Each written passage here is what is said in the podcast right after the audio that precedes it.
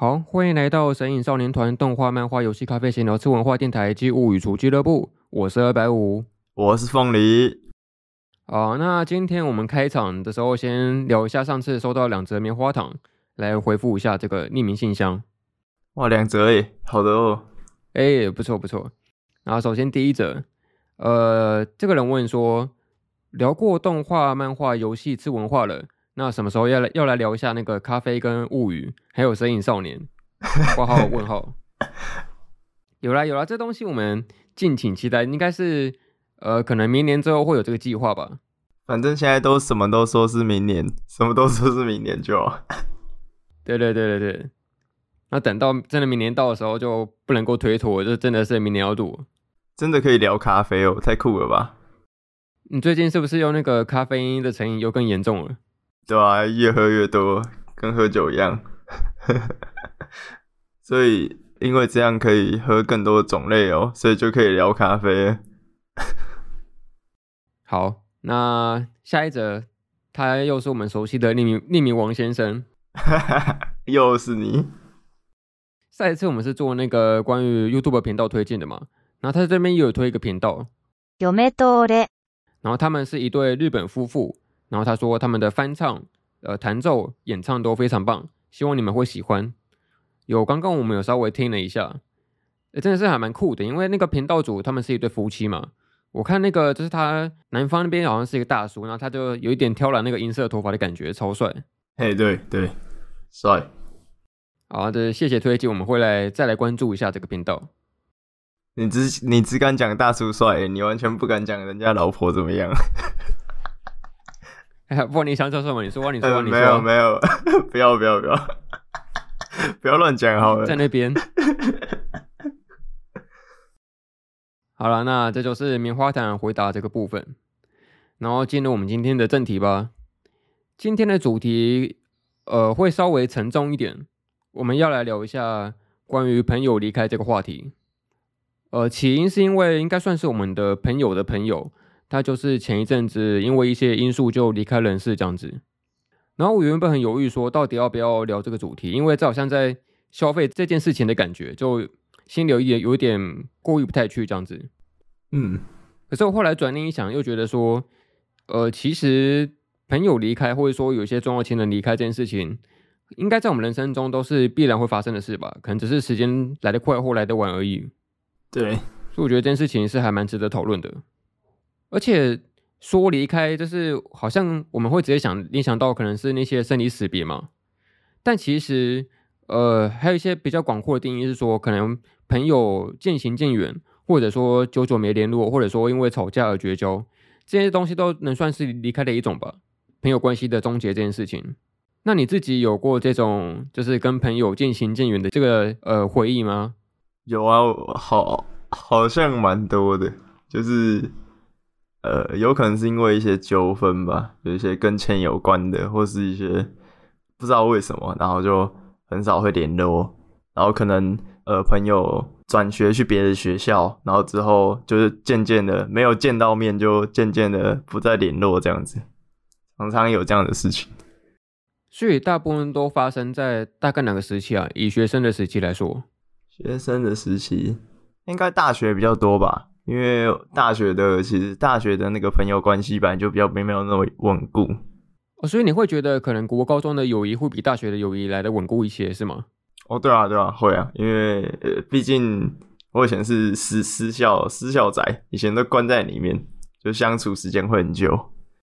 这概念很像是那种当兵同梯出来的那个感情会特别好，因为大家都被关在一个很压迫的环境里面，就有一种会同甘共苦的感觉。哎呀，有一种一起打下江山的感觉。那我们今天就是可能会稍微带一些作品，然后来聊一下关于呃朋友离别这件事情。那你自己有什么想先来讲的吗？哦，好啊，就是这部作品可能大家都看过，它叫做《我的朋友很少》，然后感觉应该会有人听到这个名字就立刻那个。觉得哎，凤梨你在挑什么作品啊？今天明明是如此沉重的主题，你在挑什么？呃，不过就是我的朋友很少，他的呃第一季的呃一个最大的主题就是在讲过去这件事情。哦，我记得呃，里面有一段剧情是男主角跟女主角小时候，他们其实是就是青梅竹马这样，他们其实家里住在附近，然后会一起玩。然后有一天，就是这个女主角她全家要搬走了，搬去别的呃别的县市这样子，去别的地方读别的学校。然后他们他们就最后一天，然后就约定要见面。然后那天那个女主角她就决定说。因为女主角她的小时候的外表是跟那个男生小男生很像，就看起来很像，就是一个男生这样子。然后她在那天就决定说，好，他他们最后一天见面，他要那个穿那个女生的衣服去给他看这样子。然后结果最后因为那个，因为他自己太害羞了，因因为男主角在边边很远的地方看到他穿那个女生的服装的样子。然后太害羞了，所以男主角最后就没有出现，所以他他们最后就有点不告而别的感觉，就是就是没有没有实现这个约定这样子，对对对。然后我就觉得多少有符合这个主题吧，就是虽然虽然不是很突然的离开，他们还是有一些呃约定的成分在，但是就有点最后的不告而别，我就觉得有一点就是突然的感觉，所以才挑了这一部来讲这样子。我这个很惆怅诶，因为他真的是会发生在一种很决定性的瞬间。就假设那时候他踏出去的话，搞不好一切都不一样了，但也搞不好不会，这很难说。但就是事情以现在事后回来看的话，就觉得当时应该做点什么的这种遗憾感出现。对，至少至少他们就不会留下那个阴影吧？就因为这个阴影到最后影响了呃女主角她的心境，她就会变得很不安，然后很。对于这件事情耿耿于怀，然后也影响到她后来在那个呃高中，然后他们在见面的时候做的一些事情，他多少会有一些怨怼这样子。对，那你可以剧透一下吗？就是他们后到后来都是再也没有呃见面过了，是吗？后面的剧情？呃，你是说过那个小时候之后吗？有他他他们的故事一开始就是就是他们两个在高中的时候见面的，然后。然后那个女主角就会，她就对对于这件过去的事情很很在意，所以她后来还甚至她创了一个社团，然后让男主角加入这样子，有点像一直绑着他的感觉。对对对，因为它本质上其实是个喜剧，所以虽然有这个，虽然有这个呃比较呃难过的过去在，但是他只有提到一点点这样，只有提到一部分这样子，就是。他有变成一个，就是呃，影响角色决定的一个过去这样子。那你自己就是以自己真实的经验来说，有没有过类似的事情呢？嗯，其实没有，也没有。哦，有有有，呃，好，呃，我幼稚园的时候有一个，就是我有交一个女朋友，从小小时候啦，然后。后来那个呃，有一天我去上课的时候，那个她突她突然就不见了，然后我还很紧张，然后就奇怪一直没看到他。我后来跑去问老师说他他去哪里，然后老师就说他他那个好像跳级，然后去已经去上小学，然后我就觉得很心痛。从那一天开始，我的心就死了，这样子。这件事情是真的吗？我怎么觉得很像是那种。以前玩线上游戏交那个网婆，然后他跟你说我要去当兵的这种感觉，可是没有，是真的啊，是真的，对啊，是真的啊。我们后来还有在那个新月广场，就是那个后来吃饭的时候有见到，我靠，超级尴尬。是，所以那个是后来是小学的事情是吗？呃，对，后来国小五六年级的时候。那再后来呢？就是可能到现在成年之后就没有什么关系了，是吗？没有什么关系啊，没有再联络，也也没有联络方式。哦，哇，好可惜哦，因为因为以为你们会在可能某个月车的那个铁轨两边，就要转身的时候，刚好有一台列车跑过去，然后就见不到对方这样子。然后要要放那首那个秦基富的歌，是不是？啊，然后旁边有樱花落落下来。我自己的话，其实也有类似的事情。但呃，详细我没有记得很清楚，但应该就是小学的时候吧。可能那时候有一个算蛮要好的朋友，但我有点忘记他确我们之间确切发生什么事情。但总而言之，就是一些蛮无聊的小事情。以现在回去看的话，但就是因为这件事情，我们就开始打那个冷战，就几乎不会，呃，有点像赌气的感觉吧，就互相不会去联络讲话。然后这件事情就一直延续到毕业之后，就这样子下去，然后再也没有联络过这样子。好难过哦。对，因为我觉得真正难过的是，我甚至现在回想起来，我连吵架的原因是什么都忘记了。对啊，你连核心的那个事件是什么你都不记得了。但这件事情其实后来一个后续，应该就是我大学的时候吧。我有一天突然打开我的那个脸书账号，发现有一个交友的那个邀请，就是那个朋友。但我觉得很奇怪，都已经事隔多年了，为什么会找到我这这支账号，然后再加我好友？然后我点进去看，里里面好像有一些直销的讯息。我靠！我靠！啊啊！后来你有这联络，就是他他有跟你推销吗？没有，拒绝。哎、欸，干得好棒哦！你好棒哦！我我我要我要我要接受什么东西是直销的？不会念在什么朋友感情上面，不管他是有什么页面有什么内容，也是给他按接受吗？哎、欸，但其实假设他就算不是直销，我可能也不会按接受，因为这是事隔多年了、啊，然后现在可能各自都有自己的交友圈了，我不知道对方的那个想法是什么东西，除非他可能打了一些私讯，然后就说什么好久不见啊，然后。要不要出来吃个饭什么的？或许还可以聊聊看。但他就是什么都没有说，就直接按一个交友的那个申请，所以就不太确定对方的用意是来意是什么东西。你刚刚那个口气好像什么什么很久不见的那个男男女生，然后说什么啊没有啦，他各自都有各自的家庭了啊。这样，你刚刚那口气好像这样。对，总而言之，就是一个发展我意想不到的一个情节。这现实比小说还离奇，真的耶。那下一步呢？下一步你应该有想讲另外一个作品。哦，我以为要轮流诶，是要换白五来讲一下。哦，没有没有，我后面应该会连在一起，因为我讲的那个比较沉重一点，轻松先来好了。哦、真的假 的？好，然后我要讲的另外一部是《回忆中的马尼》，然后是其实是吉普力的蛮后期的作品这样子，然后。呃，这部作品里面主要是讲一个呃日日本的小女生吧，然后她有点不善交际，有点害怕人群这样子。然后她她有一天就哦，好像是去她的呃是祖母家住吧，她是在一个乡下，然后那边有一个很很大的湖，然后湖的中间有一栋那个看起来很华丽那种贵族呃可能办舞会的场所的那种地方。然后他有一天就应该是我记得是乘船，然后到了对面去，就是到了那个呃看起来像舞会的地方去。然后他就遇到一个女小也是小女生，然后叫做玛尼，然后她是头发是金色的，就是看起来像外国人一样。然后他就呃跟着她一起到处游荡，然后到处玩，然后好几个晚上都这样子。然后好像是有一次吧。有一次他，他、欸、哎，他应该是有有一天白天跑去那个呃办舞会的地方，然后他去去里面看，去去外面看，从窗子从外面的窗子就是看进去里面，然后就发现就是其实那栋建筑物是看起来是一个荒废的样子，就是不像他们可能前一天晚上去玩的时候有很多人啊，然后有很多装饰，有很多好吃的东西，然后后来他就没有再见到玛尼了。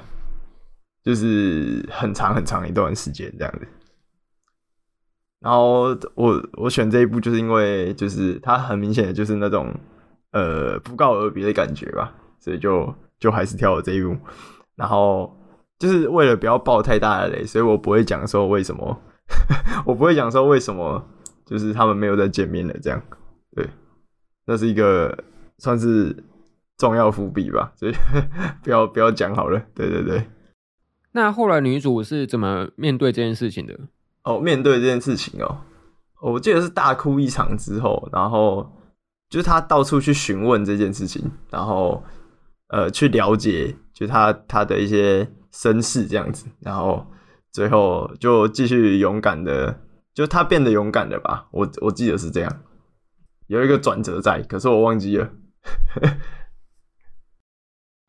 所以他最后的那个心态是算正向的，这样子。对，心态算是正向的。他因为这件事情而改变，然后变得比较没有那么怕生了这样子。那假设是你呢？假设你是那个女主角，但先不管是什么原因，但总之你有一个非常要好的朋友，他突然就不见了这样子，那你会像他剧情里面那样子到处去询问他的下落吗？还是会干脆就放弃了这样？我觉得我应该会去问吧，我会去问问，想要去问出原就是消失的原因，但是我觉得我应该没有办法跟他一样是正向结局这样。但你不会怕你去问了一些原因之后，搞不好得到答案是很令人伤心、伤心难过的吗？可能现在他就是因为讨厌你才离开的什么的啊。可是不行呢，我会想要知道为什么为什么会离开，然后有什么什么理由之类的。就算是讨厌我，也我也想要知道啊。这样子我心里比较有个交代。对，我的话可能不会问呢。诶、欸，但我我应该算是不会，虽然不会问，但是我会心里祈祷，期待说他能够再出现再回来，但是不会去主动过问。那我觉得应该就是会有些自己的原因吧。除非他真的是，呃，发生了什么意外，或是遭遇了什么不测，那我可能才会去努力了解这一切。但假设我知道这是出于他自己的意愿的话，我就不会去做做这件事情。好像什么辉夜的感觉哦。你要是自己来跟我讲的话，也不是不行啦。傲娇起来了。对啊，对啊。那接下来要换白五的沉重回合哦。呃，好啊。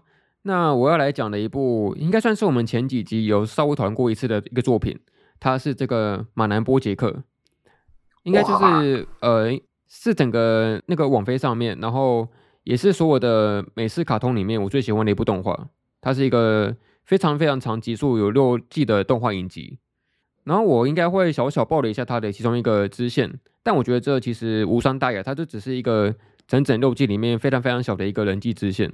发生在第一季的第八集，一个剧情。就假设我要为这个集数做一个标签，或他给他一个标题的话，我应该说它是一个呃无法被原谅的故事。你应该看过那个马南吧？尽管你没有把它看完，应该至少看到可能第二季或第二季。那 OK，应该你应该看过这一集了。有。反正先简单介绍一下这个故事的前提。马南波杰克就是一个他故事里面所有的。应该不是说所有，他就是一部分的人物，他的形象是动物的形象出现的。比如说主角波杰克，他就是一个码头人生的一个形象。然后他曾经是一个，呃，他在一九九零年代演过一出非常非常知名的电视节目，叫做那个《鬼马奶爸》，他是那个节目的主角这样子。然后曾经因为这个这出剧，然后他就在好莱坞里面就是非常非常的知名。然后，呃，在此之前，他曾经。就在这个这出电视节目爆红之前，他其实只是一个非常默默无名的一个小演员。然后他曾经有一个算好搭档的一个角色，叫做那个赫伯。然后他们两个就是可能从一些我们现在说的那个 stand out，就是单口相声，然后开始慢慢在培养一些人气。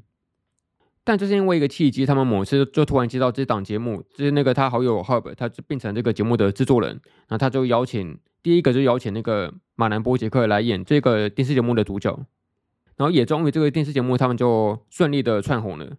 但就在呃他这件事情过了没多久，他就被报道出来说，原来这个他好友 Hub 他其其实是一个同性恋。但是在那个美国一九九零年代那时候，其实社会风气没有没有那么的开放，所以这件事情就引发了很多观众的批评跟挞伐。他们觉得说这出剧应该是呃象征了美国家庭风情的一个戏剧。但怎么可以就是演演出这种败风俗的情节啊？怎么可以这样子？然后就很多观众就在一片骂声之下，想让这个 Hub 下台。然后最后就是也因为上级的那个压力，就让这个他的好友就辞去了这个制作人的这这个身份。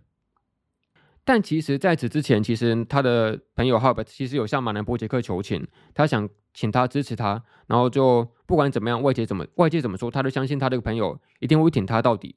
然后是要他出来帮他站台这样子，可是马南他最后选择了屈服，他在上级的压力之下，他就没有多对这件事情多做评论，然后甚至过了整整二十年，他都没有再次联络过这个他的朋友 Hub，然后这件事情其实就过去了。然后后来就是其实马兰他就是波杰克，他有很长一段时间，他就慢慢的就过气了，他就从这个好莱坞的光辉之下淡然而去。但有一天他突然接到一个讯息说，哎，原来他以前的这个曾经的挚友 Hub，他突然得了这个好像是大肠癌吧，他得了癌症这样子。然后他他就想说应该去探望他一下，然后他就去开车去探望他了嘛。结果刚开始他们见面的时候，其实还有说有笑的，就他们的说回忆以前的往事啊，然后开一些很地狱的玩笑啊什么的。那好不容易聚餐结束，他们都觉得好像这一切都 OK 了，都没事情了。然后他们就分道扬镳。可是就在他们准备离开的时候，就这个影集里面还有个角色叫叫做那个戴安，他是那个马南波杰克的一个写传记的一个写手。他就跟他说：“其实你应该还是要去跟他道歉一下，就是能够试图挽回这段关系，让他有一个和平的收场。”然后波杰克也觉得：“对啊，那我应该要去呃跟他致一些歉意这样子。”然后他就转身回去屋子里面，然后去跟他他的好友哈伯说：“啊，对于以前这件事情，我其实很抱歉，我那时候其实也是想做一些事情来弥补的。”然后这时候哈伯他就呃心一转，他就马上摆出一个非常非常愤怒的姿态，跟他说：“我不接受你的道歉。”然后那时候马南波杰克还装傻的说：“呃，那个我其实是想是想跟你道歉的。”他说：“对啊，我知道，但我我不会原谅你。”我觉得在这时候就很体现出马南波杰克这个戏剧跟一般的。比较套路的剧情真的很不一样，因为一般来说，我们看一些比较正正向的动画，通常有道歉就会有原谅嘛，这东西是一体的。嗯，对，对。但是他让这件事情，即使哈伯他都已经呃濒临死亡了，他都已经癌末癌症末期了，他依然也不会原谅马南波杰克，他就是要让他带着他这份歉意跟罪恶感，活完他的下半辈子。就我觉得这个剧情非常非常的真实吧，因为我们好像。我不知道能不能套路到一种类似我们常见那种霸凌跟被霸凌的关系里面，就好像有些霸凌者会觉得说，只要我道歉了，被害人就要有原谅的回应这样子。可是我觉得很多时候道歉这件事情，并不是为了原谅而做的，它是为了坦诚你所犯下的一些不好的事情，然后你真心诚意的想悔改。但是原谅这件事情，应该是一个不能够奢求的事，它就是一个可能会有，但也可能不会有的事。那你可以选择道歉，但是被害人也不一定要选择原谅。我觉得这很多时候才是一个真实世界世界的反应吧。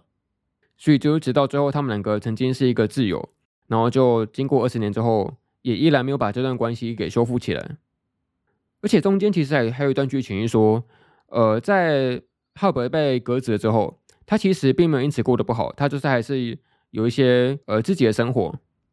但是哈伯他真正愤怒的，并不是那时候马南没有替他。挽回他的工作，他其实根本不在意这份工作。他真正气愤的是马南波杰克，他这二十年来都没有打给他任何一次电话，没有接受过任何一次联络，他们就断了音讯这样子。他的真正气愤其实是这件事情，就是一个好友，尽管你们可能因为工作的关系出了一些纠纷，但也没关系，但他们依然也应该也要保持下去这份友谊的关系才对。但是马南波杰克他就选择退缩了，他就没有做这件事情。所以真正让哈伯气愤的是这件事情，他就是。懦弱的表现出来，然后依然没有去稳固这段友谊的关系，然后他甚至还想在事后，仅仅只为了他当时候没有挺身而出这件事情，想再来道歉，然后让他的罪恶感好一点。那我其实看完这一集之后，呃，心情是还蛮复杂的，因为我其实都能够站在两边的立场去想。一方面，假设我是 Hub 的话，当然我也会觉得很气愤啊，就是我曾经有你这样子的好朋友，那我相信你。然后我也觉得你一定不会因为这件小事，然后就让我们的两人之两个之间的关系生断了，就这样断裂了。但是我站在波杰克的立场，也会想想说，要道歉这件事情其实是非常非常困难的，他也需要很大那个一部分的勇气。而且在当时的情况下，呃，在那种高压的环境里面，我觉得也不是任何人都有勇气能够挺身为朋友站现身而出这样子。所以我蛮喜欢那一集最后的一个结尾，就是那时候他的。写传记的写手戴安，他其实有跟波杰克说：“我觉得你这份道歉其实很有很有勇气，这样子就给他一些安慰。反正这就是这个这段剧情的一个支线。你自己有过类似的这种经验吗？就是关于可能道歉或是原谅的经验？嗯，比比较少诶，比较少，就是都都是一些小事情吧，不是这种 这么。这么这么什么冰箱的布丁被偷吃掉这样子？哎、欸，那那种人都不会道歉的，超讨厌。就是有有有有有时候是事情很小啊，有时候是有时候是发，反正根本就不会道歉这样。哎呀，那那白五呢？白五有没有什么类似的经验？我好像蛮容易原谅人的，这样是不是蛮不好的？其实我的个性真的就是，呃，很少会为了一件事情生气。但假设我生气的话，应该是就是真的非常非常的愤怒。就我的忍受值，平常那个极限值是还蛮高的，但是一旦冲破那个界限的话，就会变得可能是没有人看过我这么愤怒的情况。但多数情况，我尽管会气，但是我应该会压抑下来，就是我会尽量避免这种纷争的情况出现。就我是一个还蛮讨厌吵架的人，感觉出来，感觉出来。对啊，所以我觉得就是马男的这段剧情真的是很真实，因为我看过太多那种戏剧作品，然后他就是让加害者道歉，然后被害者就真的一厢情愿的就原谅了这样子，就解决这件事，然后都很正向美好。但很少看到一部作品，它真的是到死之前都还不会原谅人的。好了，那进入我们今天最后一部会讨论的作品，应该也是我们今天这个主题一个蛮大众头戏吧。但是我觉得在讨论这件事情之前，我们要讨论一个更严肃的另外一个主题，是关于这个自杀的议题。嘿，因为待会我们要讨论这个作品，稍微会带到这个，可能是我们继之前聊那个色色作品之后，第二次要上那个十八家的那个标签了。对啊，这个这个会被黄标的吧？前阵子我上看到一篇讨论，他是说关于那个告别式的事情。就是好像很多人会多少会想象过自己的告别式吧？你有想象过，可能假设你今天要办一场告别式，就希望不管是你自己要办什么生前告别式，或者是你的后人想帮你办那个告别式，那你会有一个想象，是说你想怎么打算办这场告别式吗？我有挑一些歌，我我一定要在上面播，然后还有就是，呃，比如说，呃，那个叫什么？有个日本歌叫《猫猫都贼》。他唱的一些歌词是那个什么，就算我已经离去，也就是不要难过，还是什么之类的歌词这样子，对不对？然后呃，还有可能那个吧，就是我希望那个出席率可以高一点。你知道怎样办在小巨蛋是不是？没有啊，没有啊，那个巨蛋全部坐满人，就就是关系有关系的人啊，朋友还是什么的。就你不希望就是的朋友都不来吧？这样子很很那个哦。万一有一些那种慢品人，然后还没有来，然后就走心了，就连自己都已经过世了，还依然在地下走心，这样子，还 太夸张了吧？我靠！我靠！呃，赛赛业界来呢。所以综合来说，你会希望这场告别是他的气氛算是开心，还是偏负面难过的？我觉得可以开心一点啊，就是。你看哦，人人呐、啊，跟朋友啊，一年呢能有多少时间就是这样聚在一起？哎、欸，不多吧？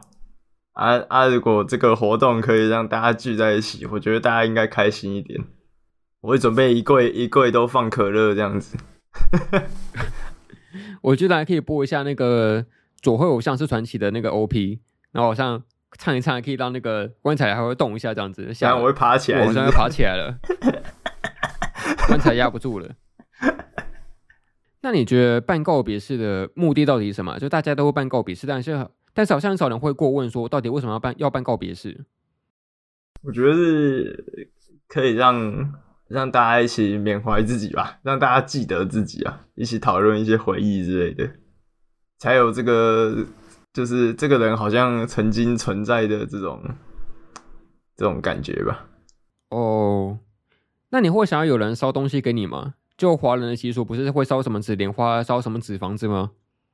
嘿，那我觉得，假设我要烧的话，可以烧一下那个纸纸做的 PS 五给我。我希望我以后还可以继续有 PS PS 五可以玩。太好了吧？然后还烧那个三 A 大作，太开心了。我我我只希望大家就是，我只希望我大家不要烧我的漫画，我会在地下哭。那假设你是要办那个生生前告别式的，你有想过想办过这个东西吗？没没有想过诶，因为我不知道办这个要要做什么，而且这样子告别式是我我还会去台上致辞嘛？哎，感谢大家来参加我的生前告别式。就我我有点不太理解这个这件事情是是为了什么做的，所以可能不会办。我觉得是因为我们说刚刚说告办那告别式嘛，但是你不管办的再怎么盛大，其实客观来说你也看不到啊，就你体会不体会不到这个告别式啊。但假设你是办生前的话，你就有机会有机会可以参与到这个告别式的过程。嗯，可是那那所以内容一样是在缅怀我吗？对啊对啊，可能就是有一种呃想被夸奖的心态嘛，就是我们曾我我们怀念这这位伟大的伟人，然后他过去曾经做过什么丰功伟业，都一一讲出来，然后有就有一种可以被称赞的感觉吧。大型大型摸头现场，那好像还不还蛮不错的，对对对。但是我们假设说的严肃一点的话，假设今天这个死者他是因为自杀而过世的话，那其实我觉得并不一定会办告别式，因为待会我们要讨论一下关于自杀这个议题。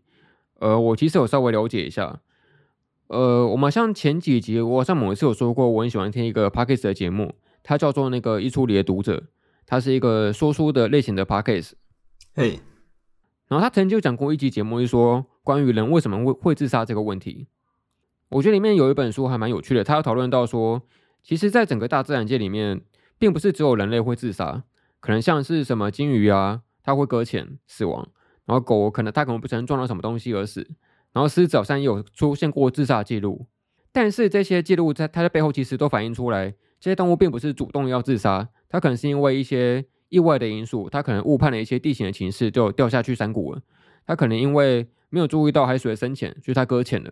这件事情都并不是出于这些动动物主动的理由，他们才选择自杀，而是因为意外的出事情才会过世。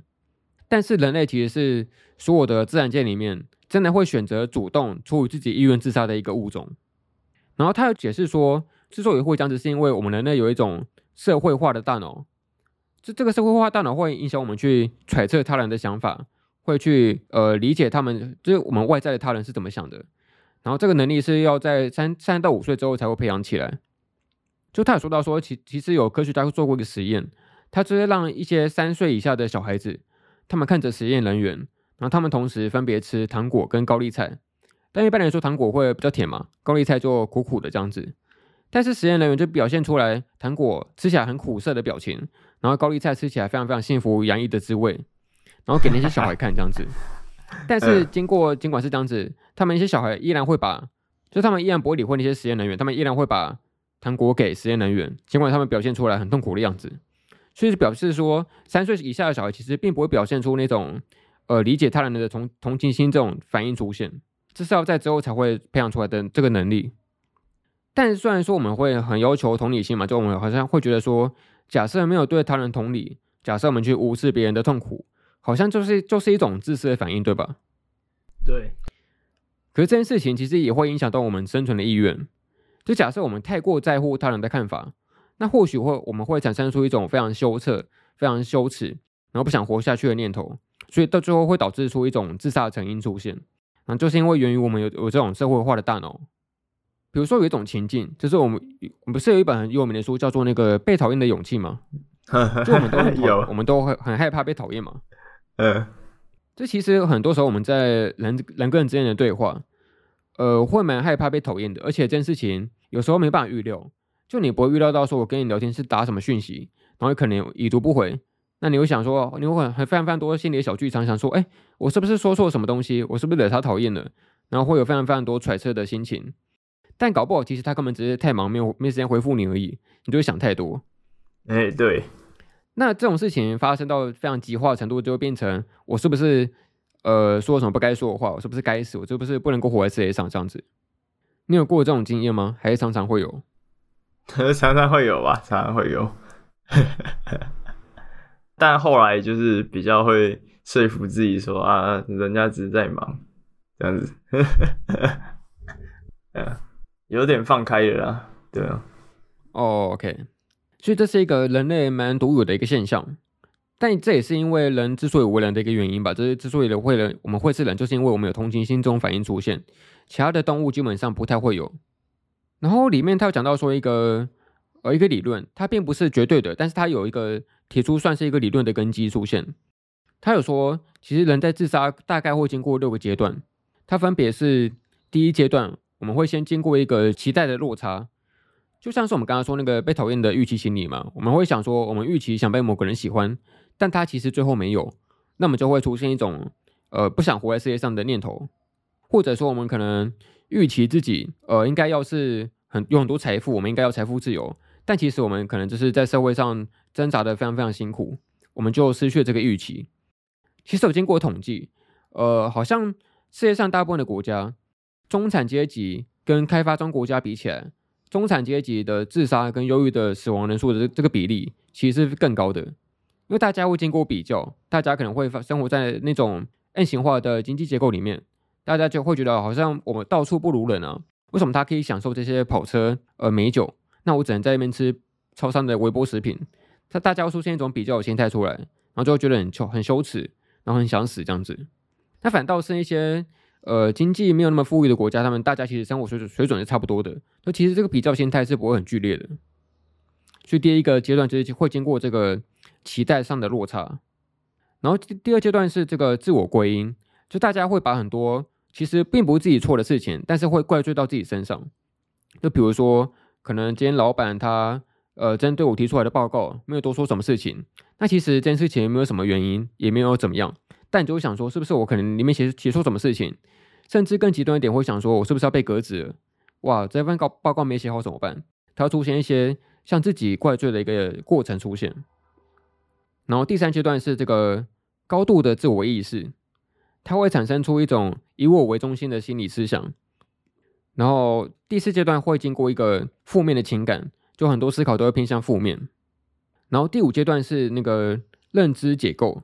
他会把很多这种时间轴，我们说过去、现在跟未来，他会分得非常分得非常非常的抽离。他只会专心在现在的事情，并不会关注到以前我做什么事情或未来可能会怎么样。他只会专注于当当下。然后他可能会想说，我现在非常非常的痛苦，但是我想象不到过去我以前可曾经没好过，或者是说未来可能会好起来。他只会想象到说，我现在非常的痛苦，我想赶快结束生命这样子。然后到了最后一个阶段，它叫做解脱。就其实有很多记录都显示说，自杀者在生命的最后几天，他们反而会显表现出非常非常快乐的神情，因为他们都觉得他们自己快要解脱了，快要离开这个世界了，所以他们反而会变得非常非常的快乐。所以这件事情会让很多那种专业的心理医生，他们会诊断不出来，发现到说，原来他准备要自自杀了，为他表现出很快的样子，应该是没有什么呃要需要担心的。但其实这件事情反而会很危险，它就是一个警讯。所以这就是那个它里面说到说这个关于自杀的六大阶段这样子。然后我觉得，因为我们今天这个主题是说，呃，关于朋友离开了怎么办嘛？我觉得很多这个主体并不是放在朋友离开的这个朋友，而是被离开的我们自己。就我觉得很多时候这种，呃，经历过朋友道别的时候，有一种很难过、很复杂的心态，就是说自己好像没办法多做什么事情。就假设一个朋友因为他自己的意愿，他就可能自杀，选择这个途径离开人世。那我假设我有一些能够弥补或是能够帮助他的事情，我没有先做到的话，那这是不是又留下了一个非常非常深刻的遗憾感出现？那这就是我今天最后想讨论的一部作品，它是好像是二零二一年去年，它是一个日本漫画，叫做《My Broken Mariko》，直翻译叫做那个破碎的真理子这样子。然后它是。去年这本漫画真厉害，女性部门的第四名。然后其实很短，它只有四话的回溯而已。它大概剧情稍微讲一下，它就是主角叫做一个追野的女性，她是一个平凡的上班族。但她有一天就是在吃着吃着她的那个商业午餐的时候，突然看到电视上有一个报道，就报道说她的一个非常非常亲密的挚友叫做真理子，她就服用安眠药，然后从高楼上跳下来自杀了。然后这件事情都对他产生非常非常大的震撼，他就想说。呃，其实他之前就有发现，隐隐有一些呃直觉是说，他其实这个朋友因为受到那个父亲家暴的缘故，然后在整个家里过得非常非常不和谐的环境，其实已经多少反映过这些念头出现了。但就是因为他其实是他这个朋友真理子的亲密的挚友嘛，所以他还是感到非常非常的难过。然后他后来看这篇报道之后，就想说他要做一个决定，他要去冲去他朋友的家里面，然后把他的骨灰抢出来。然后带他去旅行。之所以是这样子，是因为他那时候看到他家里面，其实他父亲就是他家暴他好友的那个父亲，他最后还在祭拜他他的那个骨灰这样子。然后他觉得非常气愤，就凭什么你让他这么痛苦的一个男人，然后你还可以心安理得的在这边祭祀我的好友？然后他就一怒之下就把这个骨灰抢走了，这样就突然踏上了旅程，这样子，然后抱着抱着他好友的骨灰，大概是一个这样子的开场。那你那时候看完这个漫画的感觉怎么样？它其实很短，蛮震撼的吧，蛮震撼的。但是，但其实很多一些呃女主角抱着她的骨灰，然后一些想象中的一些对话的内容，其实有一种救赎的感觉吧，我蛮喜欢的。其实我觉得这部漫画的编排在剧情上很有意思，因为它并不是很直接的就交代真理子他好友的过去。它其实是有点像是回忆穿插的分镜，然后再慢慢讲述这件事情。可是我觉得作者做的最好的地方，就是他把这件回忆穿插的故事的编排，并不只是单纯的在交错回忆，他有点像是在以对话的形式出现。就比如说，当今天这个女主角她走抱着骨灰走到路上，然后突然就想跟她以前的死去的好友对话，她可能在自言自语，然后她就让这个回忆以对话的形式出现，好像他虽然已经死了，他已经不在了。但依然在隔空跟他有一些联系，这样子，我觉得这是一个呃，虽然很悬，但是又蛮浪漫的一个分镜的手段。然后我觉得这个漫画最大的看点应该是在于它的画风吧，它的线条并不是算是那种很整齐工整的，它有一点凌乱，有一点潦草，甚至有一点在剧情张力最大的时候，它有点豪迈，有一点奔放，然后非常的充满张力。但我觉得就是这种比较。写实，然后比较狂放的画风，才能够展现出这种呃情绪非常高涨的剧情吧。你自己对这个漫画有比较印象深刻的画面吗？印象深刻的画面，呃，最后那边把骨灰撒出来那边。哦，就是他其实后来在那个逃到最后，他其实来到一个海边，就其实是那个他以前好友真理子，他想说。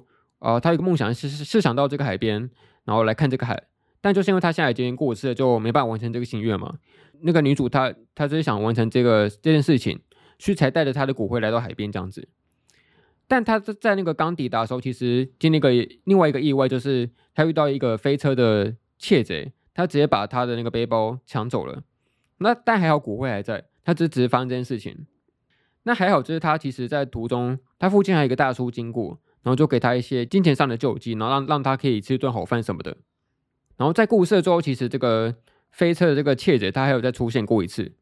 然后那时候女主角她就直接拿着她朋友的骨灰，就把它砸下去，砸到他头上，然后骨灰就喷洒出来。然后他们两个就一起受到那个重力的吸引，掉落下去。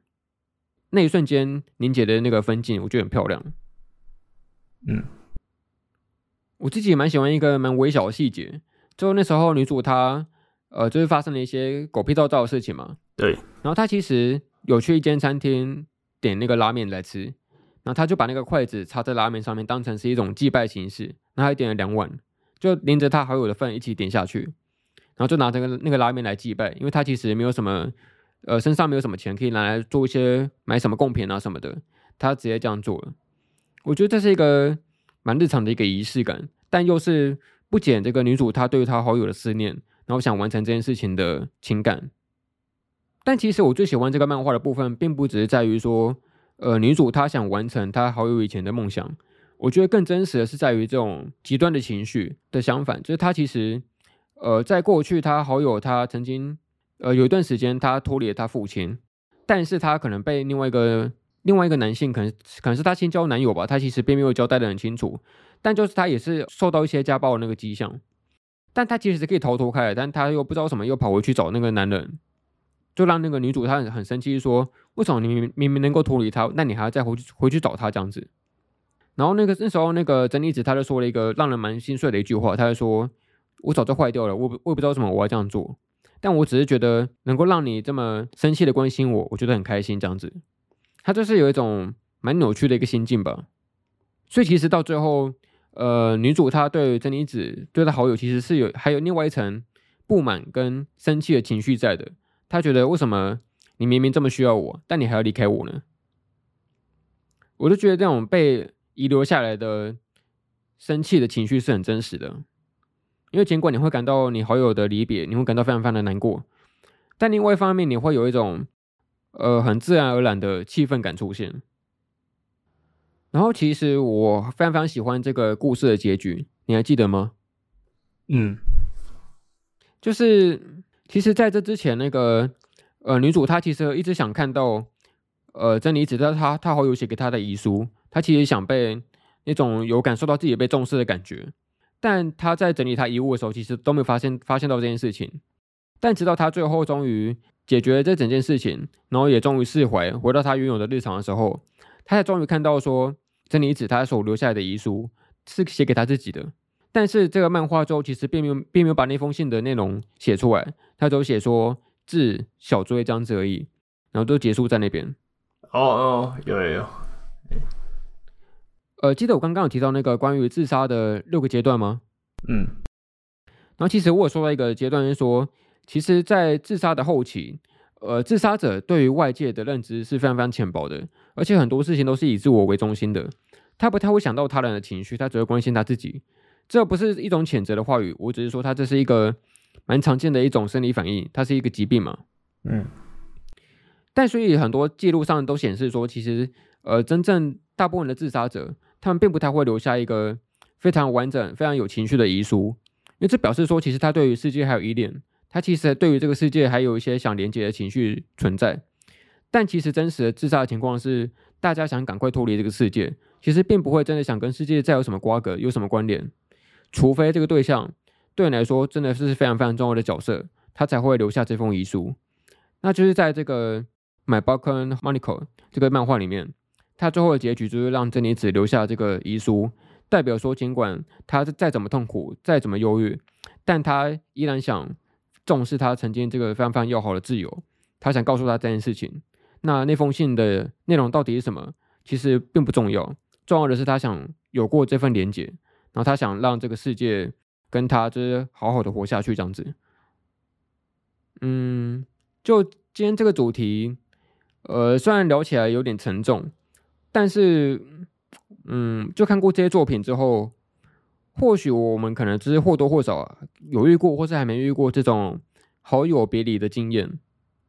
可是我觉得算是一种学习吧，就像是呃，预防一些传染病出现啊，或是预防一些灾难产生。或是预防一些意外的发生，就很多时候我们在日常里面过得很开心嘛，我们可以去到处逛街消费，然后打游戏、看动画什么的。但是很少人会对于死亡这件事情有所提防，它可能会猝不及防的就发生在我们的身边，那我们可能也不会对这件事情一无所知，然后非常的呃一无所措。那我觉得透过这些作品，能够多少让我们有一些心理准备吧，就是。当这些事情发生的时候，我们能够怎么应对？那我们的心里要怎么思考？我觉得这都是一个蛮好的一个一些教材，所以我会觉得看这些作品是很有意义的一件事情。好了，那依然就是正向收尾。哦，这样也可以改成正向收尾，其实蛮厉害的。好，好，那就是希望大家生活一切平安健康。那我们今天节目就差不多到这边吧。好，感谢您收听神隐少年团动画、漫画、游戏、咖啡闲聊、次文化电台及物语厨俱乐部。我是凤梨，我是二百五，我们下次再见，拜拜，拜拜。